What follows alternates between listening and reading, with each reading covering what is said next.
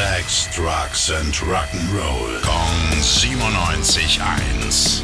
Rock News. Noch knapp sieben Monate, dann ist es wieder soweit. Rock im Park.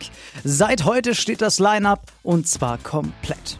Und ich muss sagen, ja, schaut schon ziemlich gut aus, ist aber doch ein bisschen poplastig geworden. Insgesamt sind dann 70 Bands mit an Bord, unter anderem mit dabei Green Day, Billy Talent, Moneskin, Corey Taylor von Slipknot, Die Ärzte und ein persönlicher Favorit von mir, Avenged Sevenfold. Und wenn euch das komplette Lineup interessiert, schaut doch mal bei rockimpark.com vorbei.